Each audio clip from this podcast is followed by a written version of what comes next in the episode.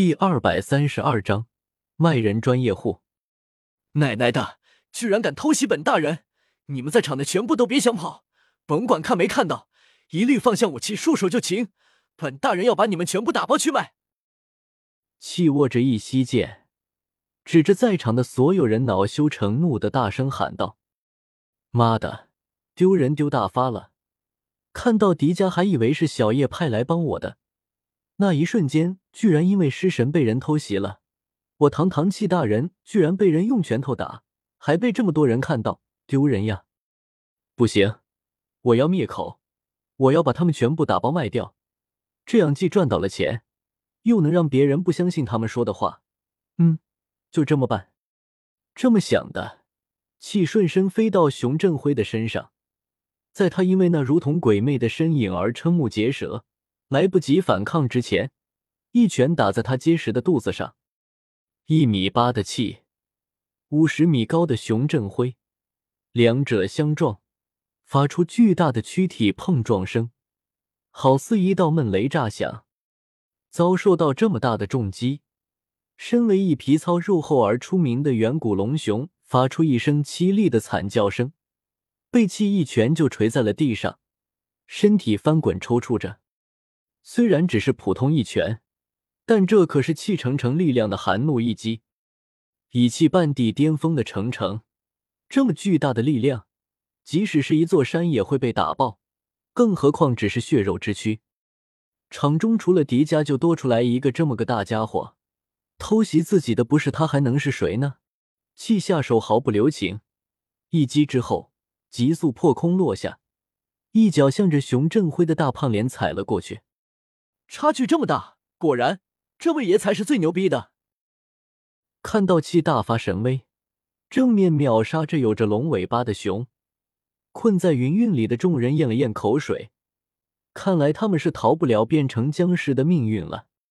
我们是应该给迪迦奥特曼加油，还是赶快逃跑？看着打完熊振辉后又向迪迦冲过去的气，萧炎面色怪异，小心翼翼道。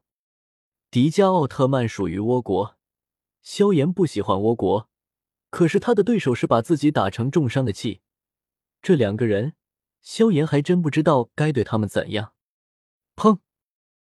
气连连踹了迪迦奥特曼几脚后，再次往后挥出一条斗气长鞭，把想要挖洞逃跑的熊振辉拉了回来。自气这个家伙，别说还真有两下，身子靠在岩石后面。一个紫色身影看着空中完全碾压两大巨兽的气，撇了撇嘴，把美杜莎他们安全送出去后，叶时秋便独自返回来了。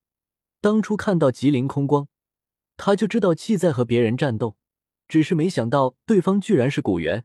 原本他还以为是魂天帝呢，毕竟气抢了他们那么多的灵魂体。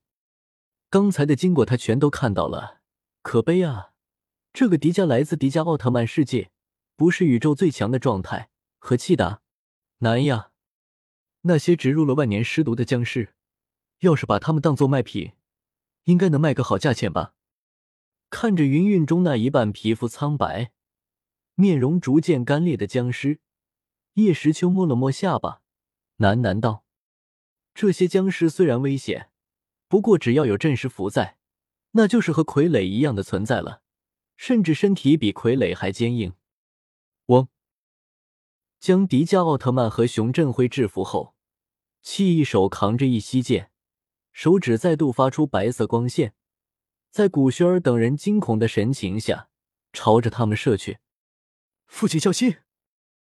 望着急速射来的白色光线，古轩儿忍不住大声提醒道：“面对气这种级别的高手，他和萧炎小不小心都一样，没有任何区别。”所以只要提醒古元就好了。呵，古元一声大喝，右臂前屈，金地焚天炎附在表面，上前一步，将古轩儿和萧炎震退，独自向着爆射而来的白色光线挡去。哈哈，萧炎有天道庇护，古元你可没有。上次青山城的账，现在就和你算算。蓝灵珠去。躲在岩石后的叶时秋嘴角一扯，掏出蓝灵珠，直接向古元身后丢去。滋滋滋，一声声好似火花迸射的声音响起，吉林空光轰击处，古元的手臂绽放出明亮的光点，好似火石的迸发。即使有金地焚天炎相助，依旧被那深邃的光线射出个口子。父亲，当心身后！古元手臂受创，嘴角留下一丝血迹，刚想抹去，古轩的声音就传了过来。轰隆隆！听到古轩的身后，古元身形一移，蓝灵珠爆射过来，直撞掉了他的几缕长发。叶时秋一击不中，没有丝毫气馁，反而眼神中闪烁着浓浓的兴奋，双手结印控制着法宝。蓝灵珠此刻就是一束蓝色极光，冲着古元四处飞窜，尘土飞扬，地面崩裂，恐怖的气势让人生畏。哦，那是小叶的。虽然肉眼只能看到一束光不停的射向古元，但是气还是能感受到其上那熟悉的气息。邪魅一笑，气一跃而起，跳过身前倒在地上的两个大家伙。左腿前屈，右腿向着古元横踢了过去。看来小叶也讨厌这些远古种族。好，今天咱们就一起收拾了他，拿去卖。轰！噗！叶时秋的双眸中闪过浓浓的快意，趁着古元抵挡气的进攻，不能分出手来之时，蓝灵珠直接打向他的后背。那恐怖的魔力使得古元被打飞百米。一大口鲜血喷出，这才是蓝灵珠的小试牛刀。